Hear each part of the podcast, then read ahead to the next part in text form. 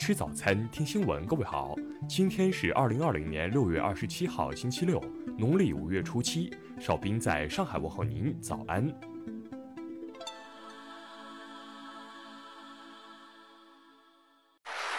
首先来关注头条消息：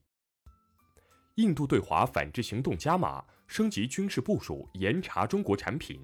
外媒称。中印军队六月十五号晚在加勒万河谷发生冲突之后，印度加码对华反制措施，包括升级边境军事部署、严查中国产品等。据法新社报道，印度战机周三在喜马拉雅地区的一个热点区域上空飞过，以展示军力。此外，在海拔三千五百米的列城外的主要道路上也设有检查站。城市周边的军事活动非常频繁。曾在该地区服役的印度陆军上尉扎西切巴尔说。在一个涉及巴基斯坦和中国的敏感地区，此次调兵是史无前例的。另据彭博社报道，中印两国之间的军事对峙威胁到经济关系。印度计划对中国进口的产品实施严格的质量管控措施，并提高关税。消息人士表示，印度标准局正在就至少三百七十种产品确定更严格的标准，以确保能在国内生产这些产品，而无需进口。此外，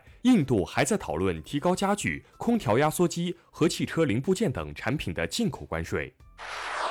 下面来关注国内方面的消息。中国疾控中心昨日指出，北京本次疫情排除由动物病毒外溢传染人，也不是今年四月前北京本地传播毒株或武汉流行毒株所致。数据显示，二零一九年至今年五月。全国检察机关共批捕毒品犯罪一万零八千六百六十三人，占全部刑事案件的百分之八点四七，同比下降百分之二十九点八四。央行近日表示，五月份我国广义货币 M2 增速为百分之十一点一，为近三年来较高水平。这代表应对疫情的一系列强有力货币政策工具和措施取得良好效果。文旅部消息。端午假期前两日，全国累计接待国内游客三千七百零七点七万人次，累计实现国内旅游收入九十六点六亿元。根据各地上报，截至二十六号十六时统计，二十三号开始的洪涝灾害共导致江西十个社区市、四十五个县、五十二点六万人受灾。新疆和田地区于田县境内，二十六号发生六点四级地震，震中位于海拔较高、人口稀少的山区。目前没有人员伤亡和财产损失的报告。根据官方通报，二十五号西双版纳境内发生的沉船事件，经公安部门调查核实，实际上船人员为二十四人，目前确认一人死亡，六人失踪。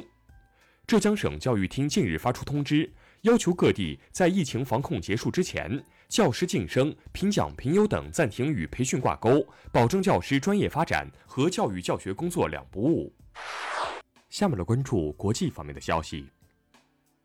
美国众议院二十五号批准了民主党警察改革法案，该法案要求修改法律和政策，以遏制警察不当行为，或无法在共和党主导的参议院获得通过。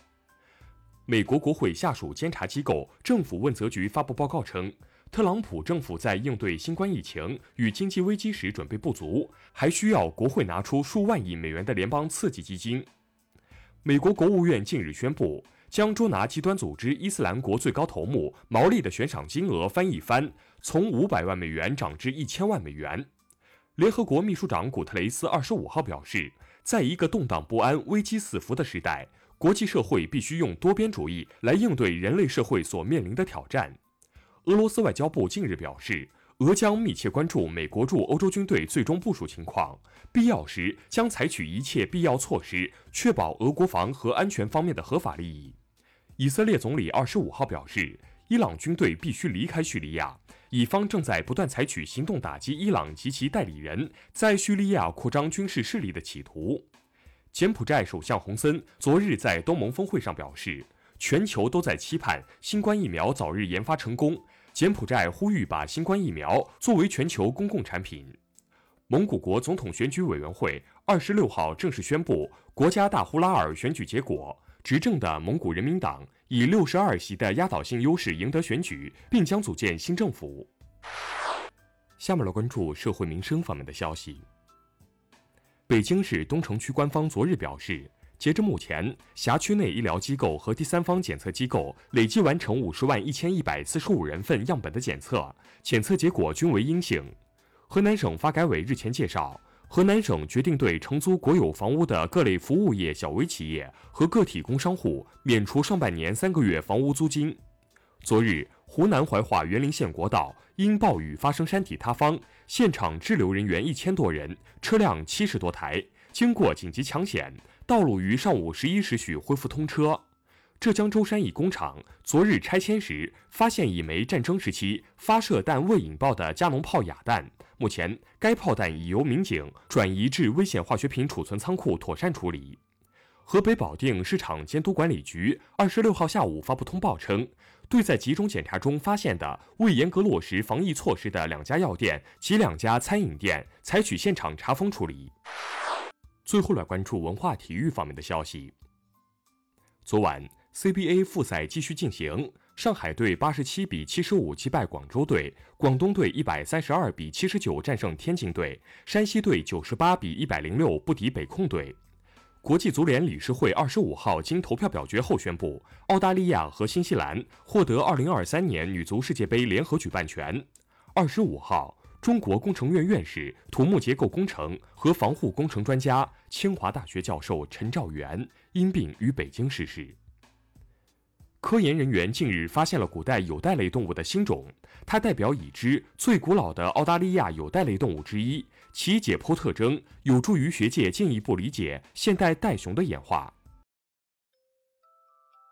以上就是今天新闻早餐的全部内容。如果您觉得节目不错，请点击再看按钮，咱们明天不见不散。